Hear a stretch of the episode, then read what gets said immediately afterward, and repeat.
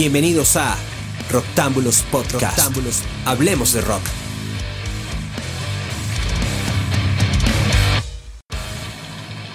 Muy buenas tengan todos, bienvenidos a una nueva edición de Roctámbulos Podcast. Hoy en los infravalorados del rock, un podcast en donde hablamos acerca de todos esos discos que consideramos que merecen una segunda oportunidad o que en, en su mayoría no fueron bien apreciados y que nos parecen muy buenos. Hoy me acompaña como siempre mi querido Roger Proban. ¿Cómo estás?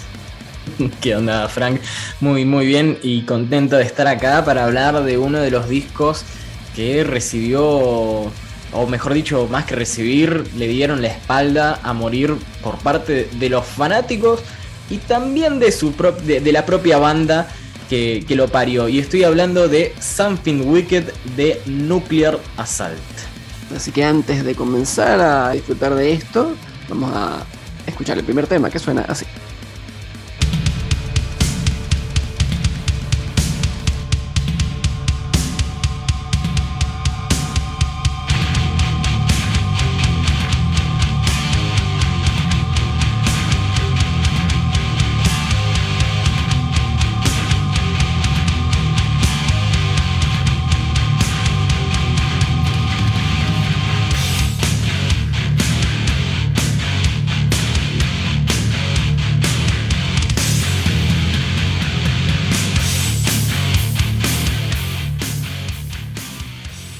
Y ahí lo estamos escuchando a Something Wicked, la primera canción y la que le da título al quinto álbum de estudio de Nuclear Assault, la banda de thrash metal americano, que lanzó este, este disco el 23 de febrero de 1993 a través del sello IRS Records y que como particular, eh, como particularidad, mejor dicho, perdón, es que se trata del primer álbum en no contar ni con Anthony Bramante, eh, la guitarra líder, ni con Dan Lilker, el bajista, desde, el inicio de la banda. Ellos estuvieron presentes en los primeros cuatro discos y para 1992 ambos se habían retirado de la banda.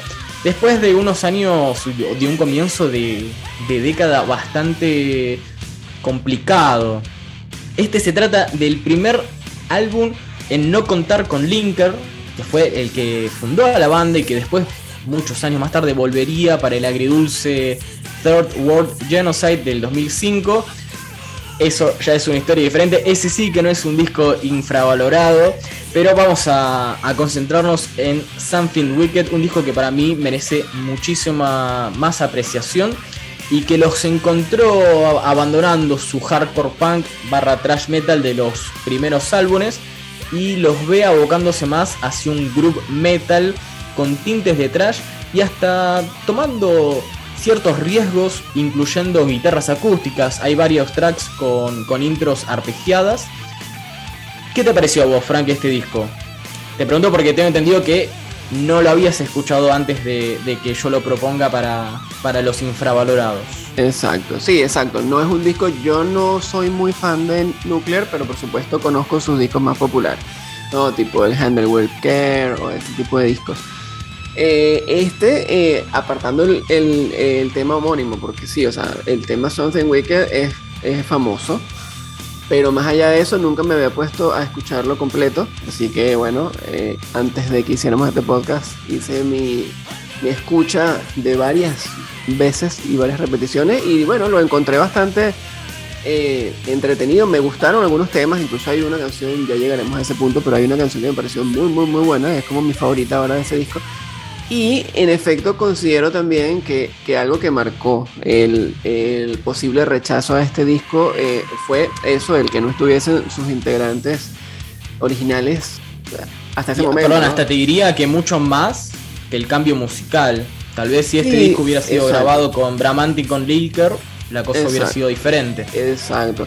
Porque también pasa eso, que la gente medio que, que empieza a echarle la culpa del cambio de, de, música, del cambio de esa dirección musical a que ya no están estos integrantes o entonces empiezan esas comparaciones.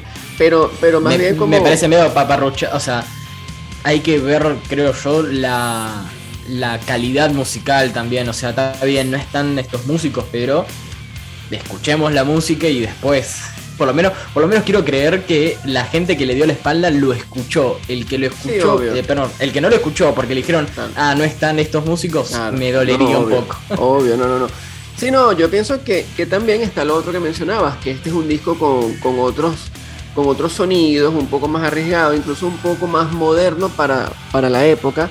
O sea, ellos abandonaron, eso que mencionaste, abandonaron su estilo hardcore punk y trash y se metieron más en la onda groove, que era lo que estaba en ese momento también reinando. Eh. Bueno, recordemos que un año antes Pantera había lanzado Vulgar Display of Power y eh, bueno, dos años antes Metallica había hecho lo propio con el álbum negro. También ahí no estamos hablando de group metal, pero sí es un lanzamiento que cambió el escenario metalero de, todos los noventas.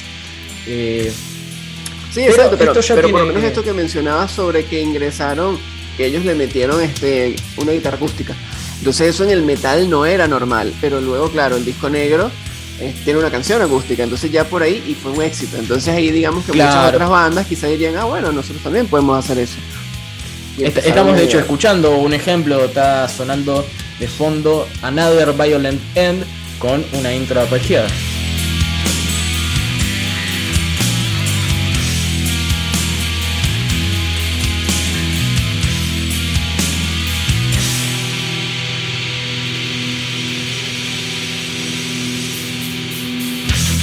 Bueno, ahí claramente, claramente esto sigue siendo bastante trayero. Me parece que, que eso de que tacharon casi por completo el hardcore punk o, el thrash metal no es para tanto. Creo, que supieron agiornarse a los tiempos que corrían, pero naturalmente sí, la banda cambió. Pones esta canción al lado de los primeros discos y probablemente tenga poco que ver. Eh, sí, definitivamente es, un cambio, pero pongamos en contexto, Anthrax ese mismo año lanzó eh, Sound of the, sí, Sound of White Noise. También no tiene nada que ver con los primeros discos, sin embargo recibió como una aprobación masiva hasta el día de hoy. Eh, y creo que es por la sencilla razón de que tiene, es un disco que tiene varios hits. Stamping Wicked no tiene hits, y habla de que la banda, tipo, si se vendió, no se vendió tanto, ¿viste? Sí, no, tal cual, tal cual. Y bueno, este mismo tema, eh, que tiene buenos solos, también, esa es otra otra cosa interesante con esta otra característica del disco. En el fondo justo está sonando ahí un solo.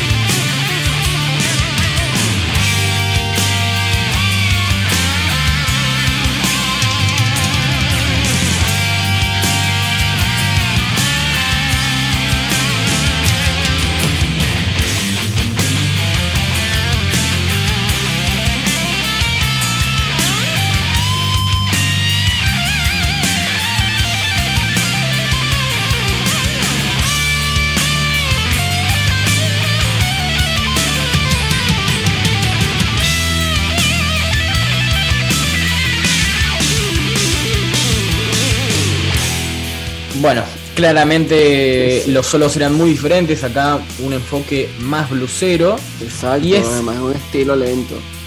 Gracias al aporte de Dave Di Pietro, quien fue el que reemplazó a Anthony Bramante. Es un ex Titi Quick, una banda que la verdad no escuché, pero le, definitivamente voy a estar agradecido por siempre a, a Di Pietro por haber sido alguien que, que realmente puso los mejores solos de, guitarra de Nuclear Assault eh, en, toda su discografía. No es por tirar abajo a Anthony Bramantes, es una opinión absolutamente personal. Me gustan muchísimo los solos de este disco, así que viene ahí por, por Di Pietro. Realmente lo destaco como uno de, los, de los puntos altos de este disco. Sí, definitivamente. También está el tema de lo que sería la previa de lo que habían hecho en este disco. Que ya se podía venir eh, viendo ese ese cambio. Claro, esa es una de las cosas por las cuales defiendo este disco, porque como bien dije al principio, se, se dice que este es el disco en donde la banda se alejó de sus raíces. Y en realidad es algo que ya venía sucediendo desde el anterior álbum de 1991, estoy hablando de Out of Order, donde la banda también ya había hecho un cambio. Ese disco salió un mes más tarde que el álbum negro, entonces no sé qué tanto. De, hecho, me animaría a decir que no debe haber sido influenciado. A lo sumo habría que ver si, si antes de que Metallica lanzara el álbum Metallica, la banda, los integrantes de Nuclear Assault, se, no sé, se toparon con algún demo o algún single o los escucharon. Me parecía que ya el clima general de los 90 se estaba cambiando y, ellos percibieron eso. Sí, es lo más probable que ellos, que capaz en esa misma industria, recordemos que estamos hablando de bandas del mismo género, del trash, aparte de Nueva York, en este caso a pesar de que Metallica estaba establecido en San Francisco, igualito ellos también tenían mucha relación con la movida de New York.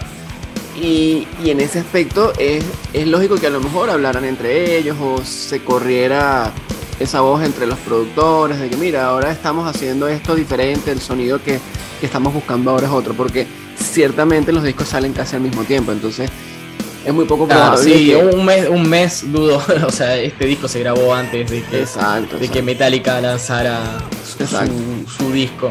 Pero bueno, es un, es un lanzamiento muchísimo.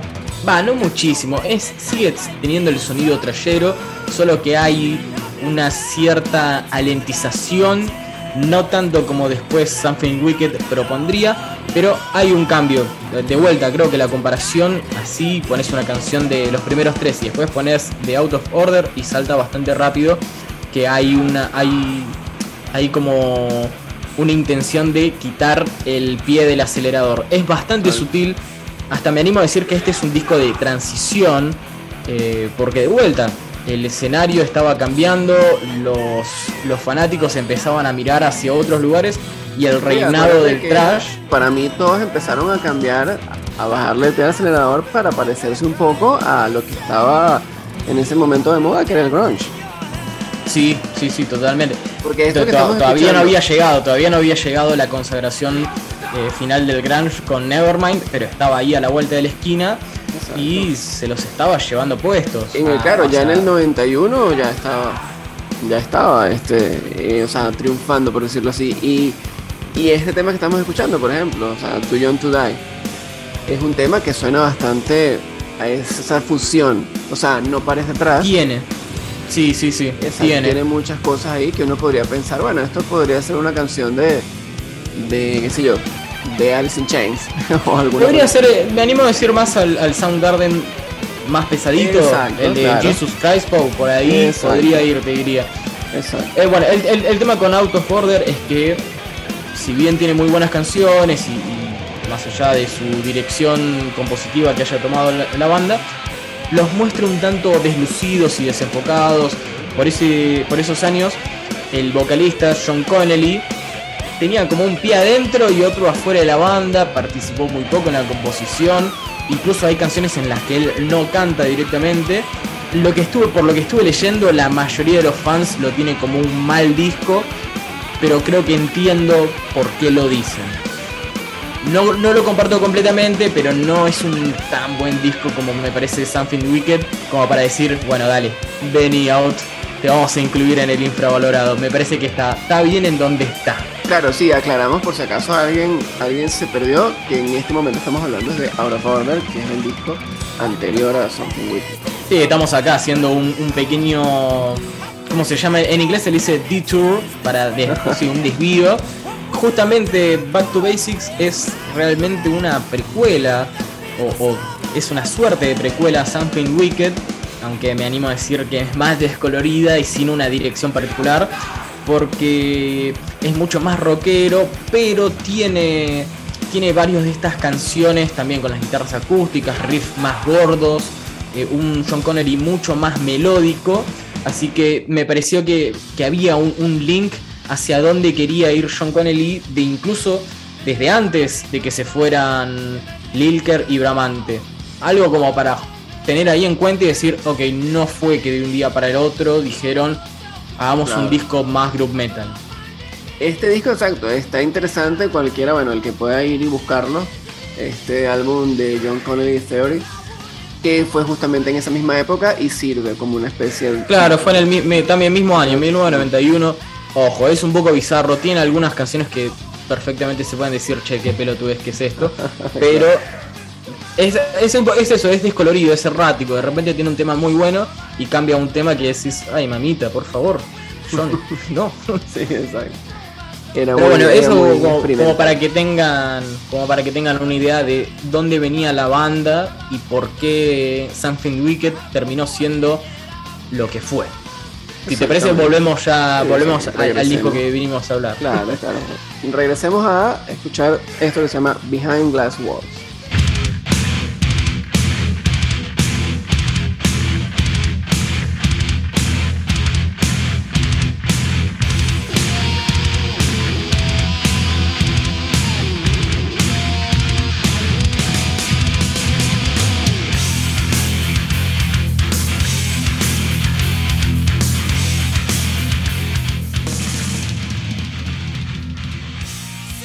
Ahí lo tenemos, group metal a pleno, no group metal tan panteroso como porque es verdad que el género está muy relacionado a lo que estaba haciendo Dimebag Darrell y compañía, pero ahí está el, el- el sonido, el, el riff medio, medio saltarín, eh, me, parece, me parece un buen exponente también Behind Glass Walls de, de lo que la banda estaba proponiendo en 1993. ¿Qué te pareció este disco? Perdón, este disco, este tema, Frank. el tema. Sí, no, tal cual, tal cual. Uno escucha ese intro y es muy panteroso. Que también es algo que mencionaste al principio, creo que era lo de que si este disco hubiese salido con otro nombre, o sea, es decir, con otra banda, capaz hubiese tenido mucho más éxito. O sea, una banda quizás más popular. Eh, pero Sí. claro, Nuclear Assault eh, nunca fue la banda más popular del género. Entonces, como No, que la se, gente no le. se podría decir que son como los. les- Jugaban en la B. Sí, bastante arriba, pero jugaban en la B, nunca llegaron a tener tanto el éxito. Y después de. O sea, del lanzamiento de Handle with Care, que fue el más exitoso de, su historia. De alguna forma también la llegada del grunge y el cambio de década le jugó en contra, más el tema de la inspiración obviamente, pero no la pegaron con ese disco y, no la pegaron.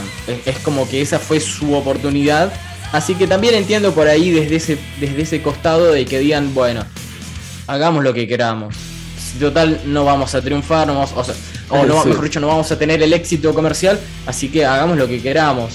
Yo lo entiendo, me parece una, una decisión respetable. Sí, o incluso a veces eh, buscan cambiar intentando buscar ese éxito. Porque dicen, bueno, si lo que estamos haciendo no le gusta a nadie, igual, ¿por qué no probamos otra cosa? Así que, o sea, no se pierde nada, digamos, ¿no?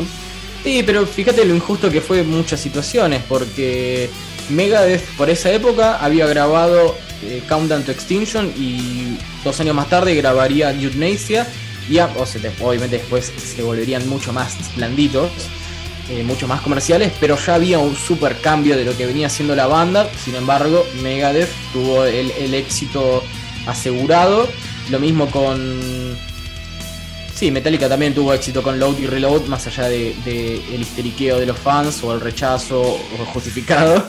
Pero fíjate lo injusto que fue la situación. Me parece que Nuclear Assault como que nunca se vendió, siempre siguió sona- sonando pesado. Lo mismo Pantera. Pantera cuando hizo eh, Far Beyond Driven, se, obvio, se volvió todavía más, eh, más pesado. Sí, Igual sí, justo me metí ahí en una. No sé si la de Pantera fue una, una buena analogía. En realidad, Pantera lo que hizo no fue cambiar, fue endurecer su propuesta.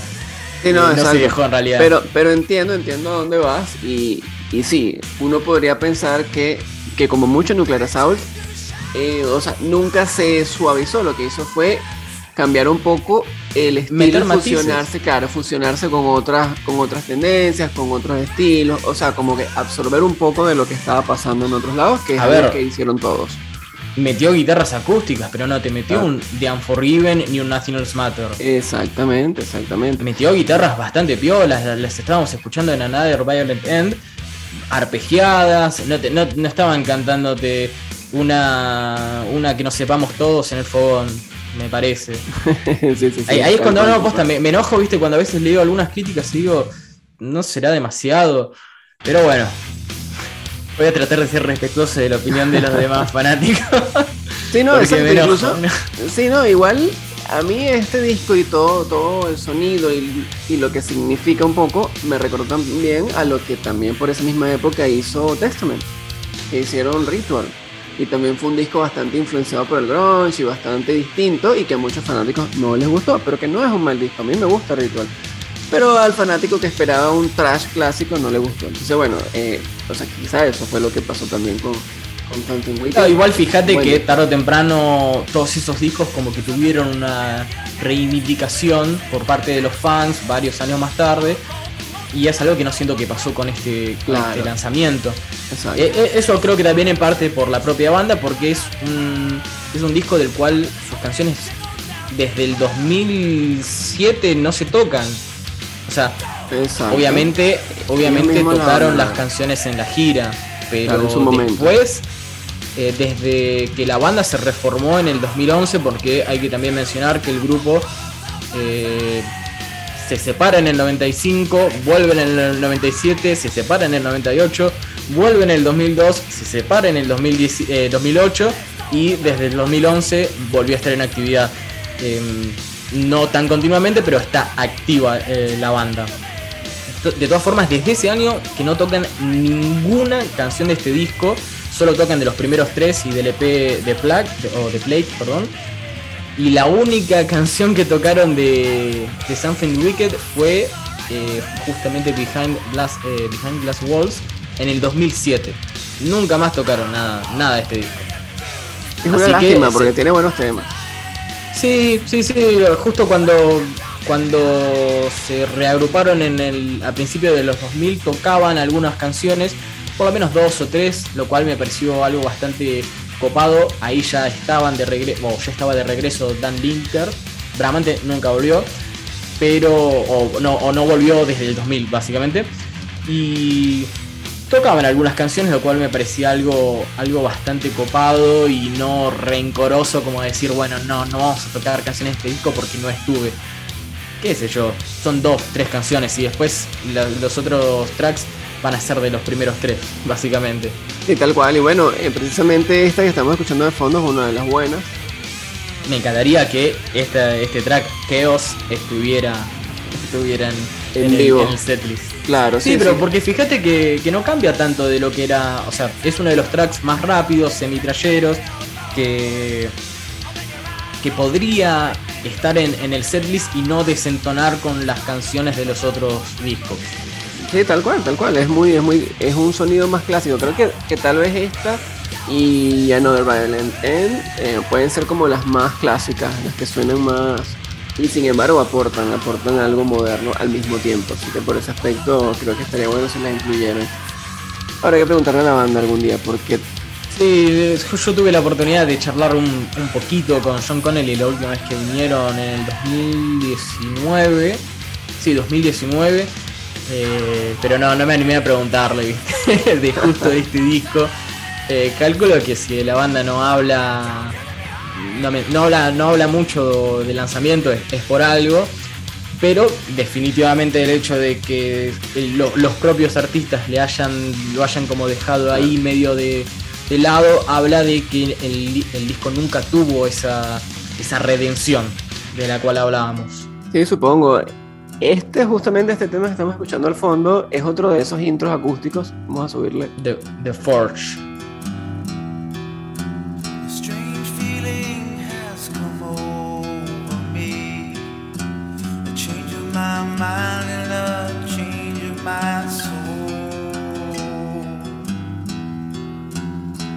El intro me gustó, de hecho esta diría que es mi favorita del disco. De tantas veces que la escuché, o sea, esta fue la que me gustó más, me parece que es como la más completa. Esa tiene Interesante elección. O sea, es una de las canciones que, que, me, más me gustan, pero no hubiera pensado que le ibas a elegir como, como tu favorita. Interesante elección.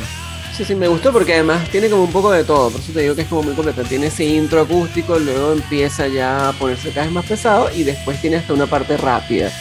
Entonces tiene como, como cambios de tiempo, o sea, en ese aspecto pues me gustó. Eh, me parecen esas canciones que, que no son es, todas iguales de principio a fin y no. Esta te, te entretiene un poco. Así que es que definitivamente las guitarras acústicas le hacen muy bien le hacen muy bien a este a este disco porque aportan a la paleta de colores, es algo que no había estado presente en los, en los anteriores, así que me pareció una buena decisión usarlo de esta forma, ¿viste? Son guitarras arpegiadas, eh, medio como flamencas incluso en algunas partes. No, no, no, no, están haciendo baladas, así que me parece que por lo menos el metalero más purista te puede, te lo puede aceptar. Eh, sí, así que y exacto, y además, además recuerda un poco a esas canciones famosas que justo mencionaste una de, de Metallica, que sí, esas que tipo este Fate Black o esas así que comienzan con un intro, pero después se ponen pesadas. Y a medida que avanzan se ponen cada vez más pesadas. Entonces uno dice, bueno, está bueno eso.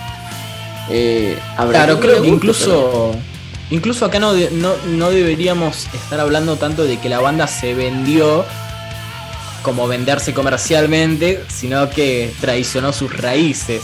Pero no me parece que. me parece que un músico que quiere evolucionar y quiere experimentar con otras cosas dentro de límites bastante razonables. Es decir, no están haciendo metal industrial, están haciendo un group metal bastante pesado, bien machacoso. ahí no veo una, una venta, o sea, venderse a la industria. No hicieron una de vuelta una balada. Y exacto, es que lo único que, podría no gustarle es el que es muy true y lo único que quiere es el, es el sonido clásico tradicional sin ningún invento. Entonces, bueno, si, querés pasar al, siguiente tema, te voy, te voy a contar mi punto de vista sobre la voz de John Connelly en este disco. ¿Cómo no?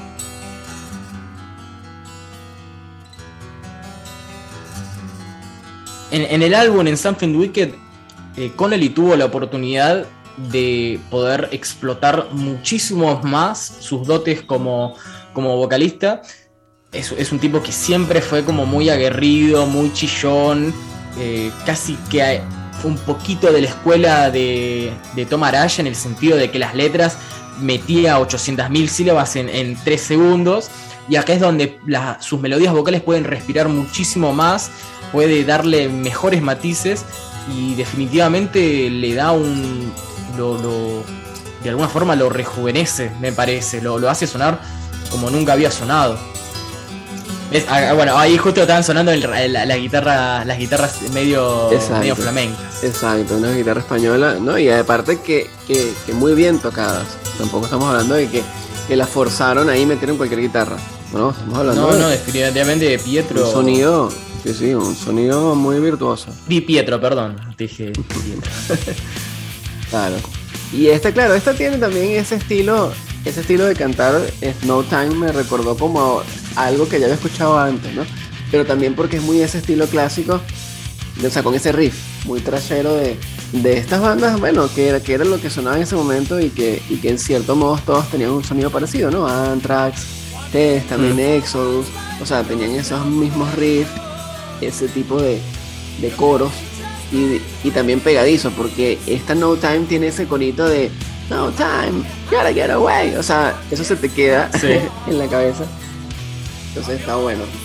Eso hubiese, yo no sé cuál fue el sencillo, el hit, eh, perdón, el hit no, el single de esta, de este disco, pero. El single fue el primero, fue Something Wicked, que también tuvo su video. Y también lanzaron un, un corte para. un corte y video para Behind Glass Wall lo pueden encontrar ambos temas, eh, especialmente en primero en, en YouTube. Eh, con Behind Glass Wall no tiene tan buena calidad, pero, pero está ahí. Ok. Sí, yo digo porque yo hubiese, eh, yo hubiese usado esta No Time, pero por, por lo pegadizo de ese coro. Porque probablemente a la gente se le iba a quedar. No Time, ahí justo justo matamos un poco las voces de, de, John, así que si te parece le dejamos sonar un poquitito al enano. claro, claro, esa era la idea.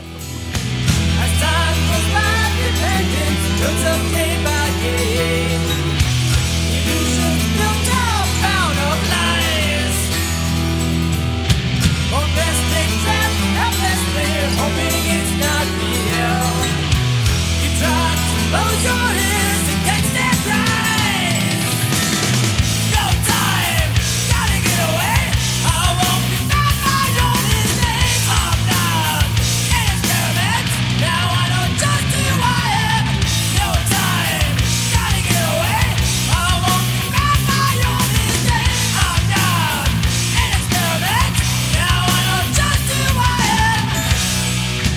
Que el petizo juega como vocalista, no se lo tiene mucho como referente dentro del metal, pero me parece que Connelly tenía muy buenas cuerdas vocales y en este disco eh, el chabón brilla, me parece. Además, algo que no habíamos mencionado, este disco tiene el mejor sonido de Nuclear Assault, porque es una banda Ah, que claro. siempre sonó, siempre sonó, y lo voy a decir lo más crudo posible, sonó mal en el estudio. Claro. Enójense lo que quieran, pero escuchen with Care, presten la atención y van a ver que el sonido está distorsionado. Está haciendo. Sí, veces- distorsionado sí. no, está haciendo como se llama. Eh, saturado. Te suena saturado. Sí, yo a veces, yo a he ahí, llegado, claro, yo a veces he llegado a pensar que eso es a propósito. O sea, que quieren No, sonar es- así. Para mí, es, es- eso, mira, estudié sonido y te puedo decir que una cosa es que te- tenga bajo presupuesto como el primer. Por ahí en Game Over y en Survive se entiende que sea poco presupuesto, pero Handle with Care, hasta antes de que salgan Out of Order y Something Wicked, era el que mejor sonido había tenido. Sin embargo, suena, suena saturado, es eso. Y los otros discos suenan amateur. Así que. Exacto, exacto, pero es que por eso digo, el que suena Mateo, si uno dice, bueno, eso fue un error. No, no, pero with Care tiene, tiene saturación, digo, ¿eh? Ok, Pero por eso, pero, Saturado, pero, sí. pero estamos seguros de que eso fue un error del productor, del que mezcló, o, o es que ellos quisieron que sonara saturado. Porque es lo que digo. No, ahí me mataste. preguntarle. Habría que Ahí me preguntarle. mataste. No sé. Igual puede ser, sí. Sí, sí, si fue una decisión artística, me pareció, me parece equivocada. en mi- en Exacto, claro, estamos de acuerdo con que está mal hacer esa saturación porque hace que no se aprecie el sonido como debe Es ser. como, es como Metallica con Death Magnetic. Exacto, que está Y, y demasiado. fuerte. muchísimo más acá llega cerca del Claro. presente. Pero volviendo con, con el, el sonido de Something Wicked, es destacable que hayan logrado sonar tan bien. eh, eh, o sea, es como, como Nuclear Assault debería sonar siempre. Es, es- es agridulce que después con Third World Genocide la banda haya vuelto perdón, a su sonido amateur. Y ahí habla de que mucha plata definitivamente no parecían tener. Pero, pero con este disco eh, la Sí, situación es diferente, se escucha todo bastante bien, la voz, mucho la batería, pro. la guitarra. Algo que no habíamos mencionado, al bajista que reemplazó a, a- a Dan Dilker, que se llama Scott Metaxas. No lo mencioné, pero no porque un tanto, no, no porque me lo olvidé adrede, sino porque no, no hizo mucho en este disco. Hace un trabajo decente, pero no se destaca como, como Dan. Eh, Lilker era el era uno de los fundadores y naturalmente su bajo estaba bien presente y de hecho era una de las características de los primeros discos de, de la banda. Acá está en un segundo, en un segundo plano, pero competente, correcto. Hace su trabajo. Hace, hace su trabajo, sí. Y ahorita, bueno, no mencionamos creo, pero estuvimos escuchando el tema To Serve Men, eh, que también es un tema bastante rápido. Bueno, y esa es una canción también muy particular porque es como, el- es como la más trashera, la más rápida y la más Eh, agresiva. es definitivamente como un, un gancho para los fans de la vieja escuela. Sí, o sea, recomendada totalmente para los que les gusta ese estilo más speed, speed metal. Sí, además, me parece que en ese tema dieron con un riff excelente. Yo sé que el thrash metal, más eh, por ahí en esta altura, no tanto en los 90, pero es, es, creo, me parece un género difícil de eh, ir con un riff así tan, tan cabeza, tan trashero, o sea, tan, tan punk.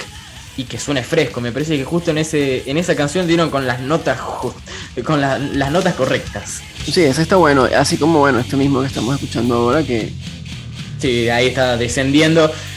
Y de hecho, de hecho sirve, es una buena analogía para lo que es, es- es la progresión del disco, con esta canción en un tono más, más doom, medio, medio doom beta, la Madness Descent, porque el principal problema de Something Wicked es hacia el final de su, de su lista de canciones.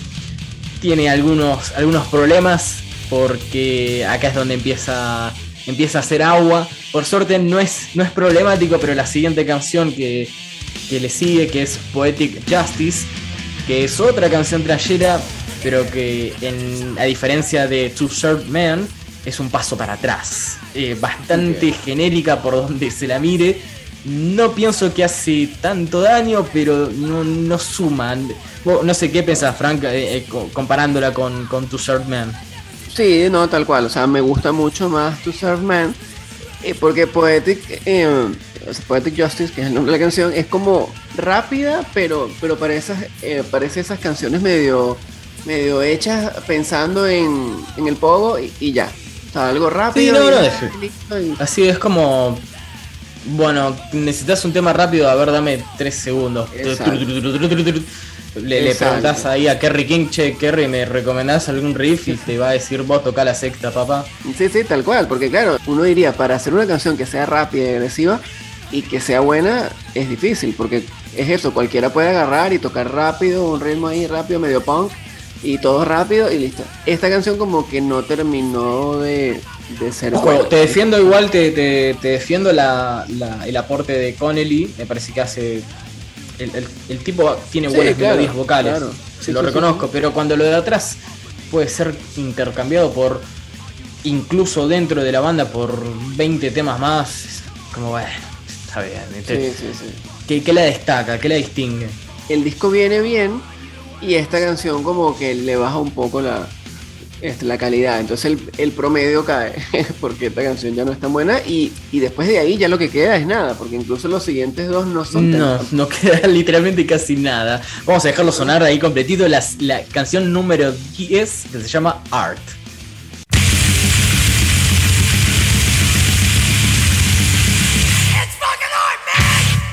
Eso es todo. sí. 9 segundos. Art. Ah, la puta madre, tengo tanto para decir de este track. Sí. sí, Y sí, después, Sí, este, el, el último track se llama The, Or- The Other End y es una segunda parte de Another Violent End que me parece que igual es una buena outro, es misteriosa, pero es muy breve, es muy breve chicos. Me pareció que era, era una buena oportunidad para que la banda sape eh, un poquito y deje que el, el final del álbum repose claro. Incluso no sé, tal vez hacer una reversión acústica de la primera parte. Pero no, decidieron que dure 39 segundos y darle así final a un disco que me parece que merecía un cierre mucho mejor. De vuelta, no es malo porque por ahí el que te dice, no, a mí me gusta Poetic Justice. Art no me gusta tanto, pero como que no, no es, no, la, la historia sería medio diferente. A mí al parecerme Claro. que el track 9 es bastante eh, irrelevante y que Art es una mierda, eh, porque es eso, es otro experimento estúpido de la banda. eh, podría decirte que, que, bueno, que el final no está tan mal. Para mí me parece que es descolorido y no, no, no, no le hace justicia, incluso dentro. O sea, yo estoy tratando de hacerle justicia al disco en general, pero al final tengo que ser, tengo que ser honesto, se pincha un poquito. Pero es un poquito, son dos canciones, o sea, ponerle que son Sí, tres. Una canción, o sea, pero- son tres tracks, pero Ponele que son tres, pero, pero una es, es la que te puedo decir que es mala, otra es genérica y una simplemente es breve. O sea, si por lo menos hubieran hecho una versión un poquito más larga, eh, habría sido interesante. Si, si no te molesta, Frank, voy a seguir despotricando contra Art, pero dame un minuto, un minuto. O sea, son nueve segundos que te sacan. a- a- ¿no, ¿No te sacaron del disco a vos cuando lo estabas escuchando? ¿No te, no te hicieron rascarte la cabeza? No, bueno, lo que pasa es que, claro, no me di cuenta que eso era un track solo. Yo pensé que eso era parte del final de Poetic Justice. Así terminaba la canción. Y ah, estos se lanzaron una cosa ahí como, ¡ay! cerró. Y después es que me doy cuenta que no, que eso es una canción nueva. Una canción aparte. Y yo, ah, bueno, esto sí. Ah, madre. No me lo esperaba. Pero ver, bastante la banda ya tenía, ya tenía historia previa con, con canciones como Hank the Pope, un, un track que por lo menos a mí nunca me gustó, sé que es un clásico de la banda, creo que es más, funciona más como chiste. También tenés a My America o Mr. Softy Theme, que estaban en el, en el debut. eh, pero como que el chiste estuvo bueno en el primer disco y nada más. En los siguientes álbumes lo hicieron también. De hecho, hay, hay un track que se llama PSI del segundo álbum de Survive, que es muy parecida a Art. Entonces, incluso dentro de los tracks, eh, dentro de estos experimentos estúpidos, ya lo habían hecho, ¿entendés? Eso también es una de las razones por las cuales me molesta. eh, porque es como que me hace más difícil decirle a otra persona, che, este sí, este sí que es un gran disco. Te lo estoy diciendo en serio, créeme, por favor. No, sí, sí, obvio, obvio. Apartando ese final, eh, que es como raro y que no, no entona muy bien con el resto, el disco está bueno, tiene buenos temas. Y ojalá la gente le diera una oportunidad para ver si la banda también le da la oportunidad y lo empieza a tocar en vivo. Porque estaría bueno, escuchar temas como escuchar temas como The Force, como Behind Glass Walls o Chaos, el propio eh, el mismo Something Wicked. Escucharlos en vivo estaría sí, bueno. Suelen, en la, bueno, las veces que tocaron en vivo las canciones después de la gira presentación, tocaban Something Wicked, Another Violent End, Behind Glass Walls. Eh, Igual me llamó más la o menos atención. tocaban siempre esas, ¿viste? Por ahí Madness, Descents, alguna que otra vez. Okay. Sí, me llamó la Eh, atención que, que en, en Spotify, por ejemplo, uno de los temas más escuchados de la banda es Something Wicked. Entonces digo, bueno, Es que sí, sí, sí, es, es un- para mí es un, es un temazo. Eh, y no lo habíamos mencionado, pero el riff, hay uno de los riffs que es muy parecido a Psychosocial de Slipknot, solo que 15 años antes y más lento. Presten atención, escuchen Something Weekend después de la intro y van a ver que el riff que le sigue es bastante parecido de, al de los de Iowa. exacto. ahí como un- exacto, mucho antes, exacto. O sea, que eh, cualquier influencia, entonces fue de Slipknot influenciados por. Ojalá, ojalá, yo sé que Slipknot tiene mucha influencia de Slayer, especialmente un álbum como Volume Free, por, por los solos, pero sería genial que salgan a decir, no, sí, nos influenciaron Nuclear Assault. Definitiva- definitivamente Sí. le daría le daría más eh, reconocimiento o por lo menos un poquito más de popularidad a la banda que sigue activa, no tan activa, pero que está ahí girando de tanto en tanto, así que estaría bueno que puedan tener más reconocimiento como para, por, lo menos ver si pueden obsequiarnos un nuevo disco desde el 2005 que no lanzan nada.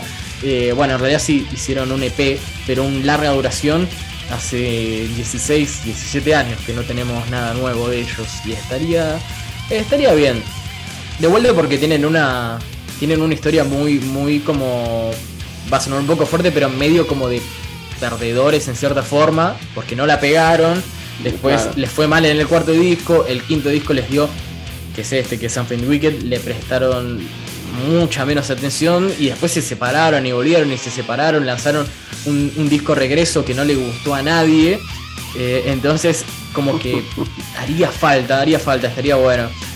Eh, Sí, pero bueno, bueno. Frank, que, que si, si te parece, eh, resumimos las Sí, razones de por qué de por qué es infravalorado. Primero que nada, Claro. porque no está Dan Lilker ni Anthony Bramante y eso le quitó legitimidad por parte de los fans de la, de la primera oleada. Eh, después, porque el cambio musical fue, fue demasiado tal vez para esos fans clásicos y le dieron la espalda. Por último, los cambios musicales. Por último no, en realidad hay algunas otras razones más. Eh, los cambios musicales de la época también, eh, o que estaban haciéndole la vida bastante imposible a las, a las agrupaciones de metal en esos tiempos, forzó estos, esto, este cambio de propuesta que en algunos casos fue, fue tuvo resultados muy pobres, en este caso sí fue un buen resultado, pero no, no gustó. Eh, también por el sonido, este me parece lo que decía, es el álbum que mejor suena de Nuclear Assault me parece un crimen que por lo menos los fanáticos del trash o los de la propia banda, eh, si no lo escucharon, eh, no, no, no, no, lo, no lo conozcan, no sepan de su existencia. Definitivamente es, es- lo mejor que la banda supo hacer en estudio y, y que como mínimo debería así sonar la banda. Más allá de si hacen un trash metal super cabeza, super eh, eh, rápido, pero debería tener un, buen sonido. Y, y por último, porque se la jugaron y. O sea, se la jugaron, les salió bien, pero no le importó a nadie. No, este disco no le, eh, le importa a muy, muy, muy, muy pocas personas. Y es que.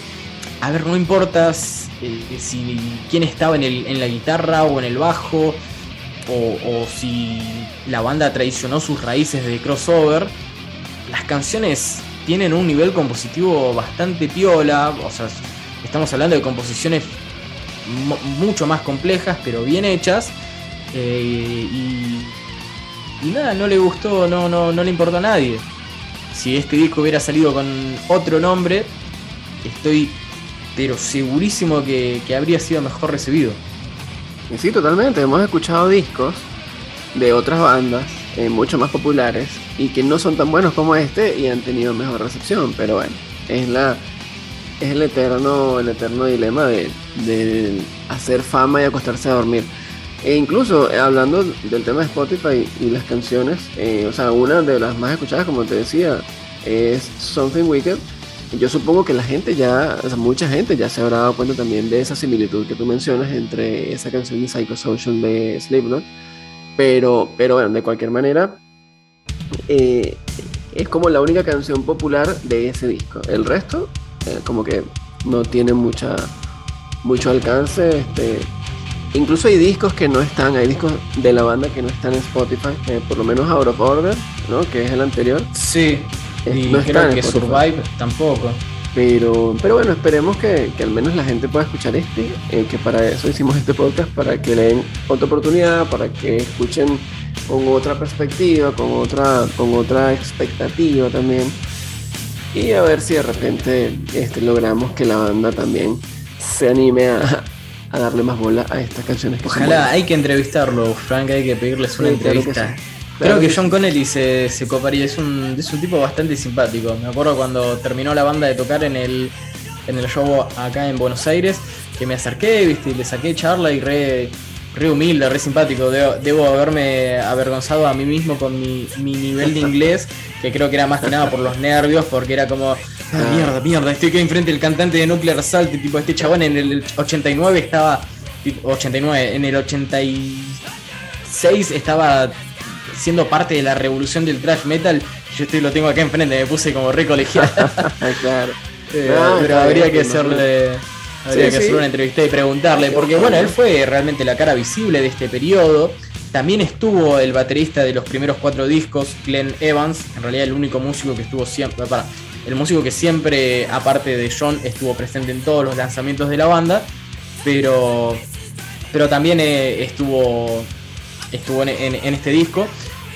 Sin embargo, John fue el que, el que tomó la batuta de, de, la banda por esos años. Al ser el vocalista también era es medio difícil que el baterista tipo tome, tome como las riendas, ¿no? Sí, sí, o sea, no es tan común. Igual sí ocurre. Hay bateristas que, que toman las riendas, pero no es lo más común. claro, igual este no era Lars, no era Lars ah, Exacto, exacto. Digamos que dentro, o sea, el, liderazgo de Nuclear Assault siempre estuvo entre John Connelly y Dan Lilker. Y Dan Lilker, claro que sí. Claro, y bueno, para cerrar entonces estaría bueno escuchar un tema como siempre este, hacemos antes de irnos en los infravalorados. Eh, ¿Cuál sería el tema tu favorito como para, para recomendarle a la gente Mira, eh, mi favorito es, en este disco es un poco difícil de elegir. No voy a inclinarme por Something Wicked porque me parece que es la canción más conocida del álbum. Eh, y estaría bueno darle oportunidad a una canción igual de buena, que también es una de mis favoritas, pero que no es tan conocida, y esa sería Chaos. Chaos. Listo, así que entonces bueno, con eso nos despedimos, eh, agradecidos con todos los que llegaron hasta este punto del podcast por habernos escuchado y por haber escuchado todos nuestros podcasts. Recuerden que tenemos otros, vamos a disfrutar de esto, que es el tema Chaos de la banda Nuclear Assault, de su disco Something Wicked, los infravalorados del rock. Hasta la próxima.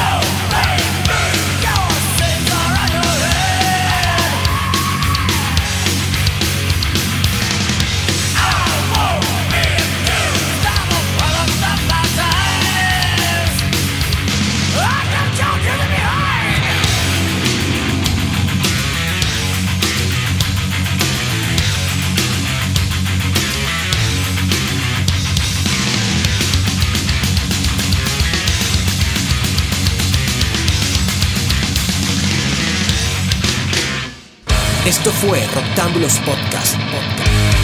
¿Te gustó? Visítanos en roctámbulos.com y en las redes como arroba roctámbulos.